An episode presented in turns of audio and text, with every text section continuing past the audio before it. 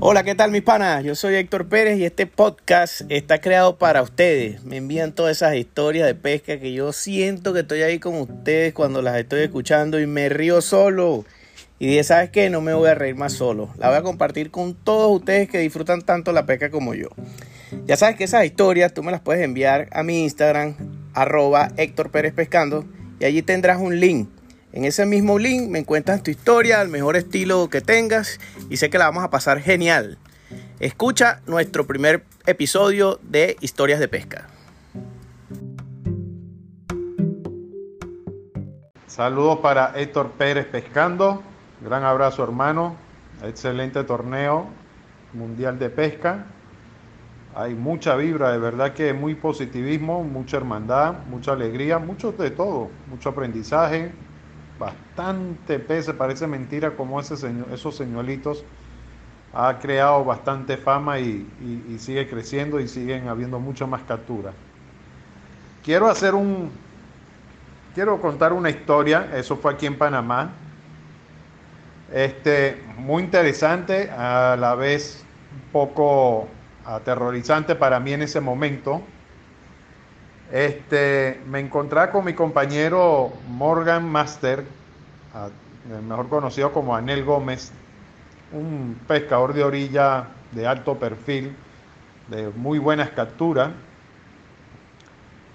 Y tuvimos en un lugar que es un, lugar de, sea, prácticamente prohibido, que es un lateral al canal de Panamá. Ahí están prohibido la pesca, pero uno va vestido camuflajeado y trata de uno a hacer la pesca siempre en silencio, ahí no podemos gritar ni silbar, nada, nada por el estilo, y concentrarnos a lo nuestro. Esa vez que estuvimos, eh, había llovido bastante y el camino para poder llegar, el acceso era muy difícil, eso es, eso es entrar dentro de una maleza, un monte bastante crecido, este, un poco difícil para llegar a ese borde, del, digamos como especie de un río pero es agua poco salubre, eh, más entre dulce y salado, es, hay una mezcla. Y casualidad que ese día había llovido tanto, tanto, tanto, que bueno, eh, habíamos llevado las botas y cuestión de caucho, de lo que nosotros decimos bota de goma, aquí le dicen bota de caucho, y, llegamos al punto, que fue un poquito difícil, y empezamos a activarnos a la pesca, a hacer los lances. En una de esas veo que el compañero mío, eh, donde él estaba, mm, no, no, se sentía a gusto y se fue un poco más hacia la derecha, como a, eh, más o menos vamos a decir que se fue como a 15 pies. Y yo me corrí como tres pies más donde él estaba. Y yo te empecé a hacer el lance donde él estaba haciendo su lance. Y justo al tercer intento he pegado con el señuelo, el, ese fue con el, el curve, con el señuelo curve, el blanco cabecirrojo, el marboro, con curve, he pegado un tiburón toro, más o menos de aproximadamente de un metro y algo. Incluso ese animal empezó a girar, a girar, girar en forma de círculo, iba para allá, iba para acá, empezaba a girar, a girar en círculo. En una de esas se me viene y yo empecé a recoger rápido, pero eh, esa es una, es una zona que hay muchos palos encrustados en las orillas y lamentablemente se me empaló ese animal que ni él podía avanzar ni yo podía recoger, ni yo, o sea, si yo soltaba cuerda, no él podía continuar, se quedó enredado de una manera que ni él avanzaba ni yo, ni yo podía recoger. En eso me llega el compañero, me dice, mano, un tiburón, un tiburón, hay que tener cuidado, hay cómo lo sacamos, y hay que tener cuidado para sacarlo y cuestión, a ver cómo lo vamos a trabajar. Perfecto.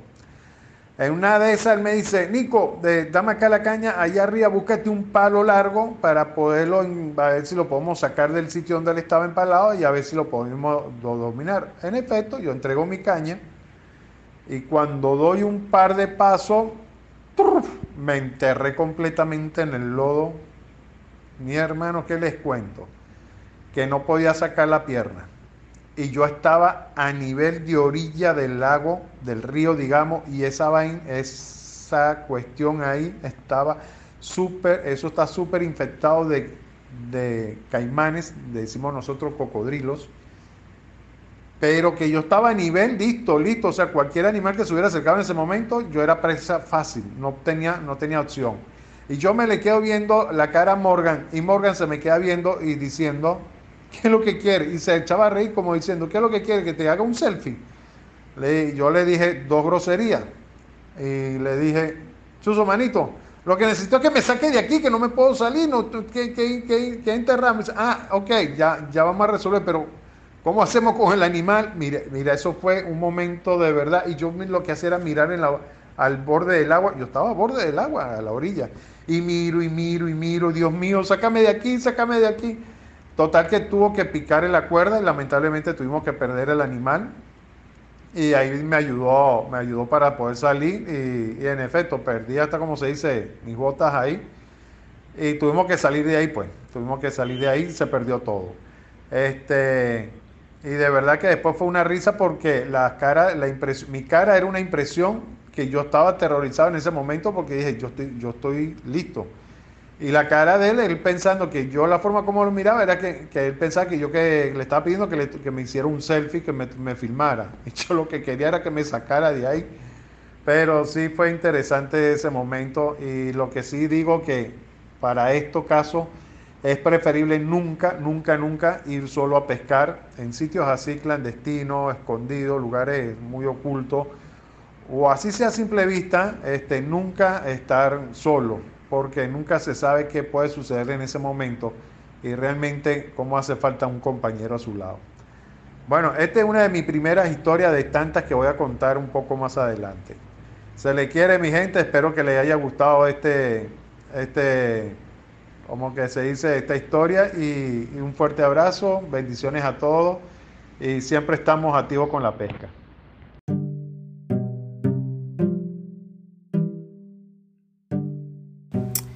Y esa fue la historia de pesca del día de hoy. Espero que la hayas disfrutado igual que yo. Ya sabes que me puedes seguir en mis redes sociales, en Instagram, arroba Héctor Pérez Pescando, en YouTube con el mismo nombre y estamos activos con la pesca.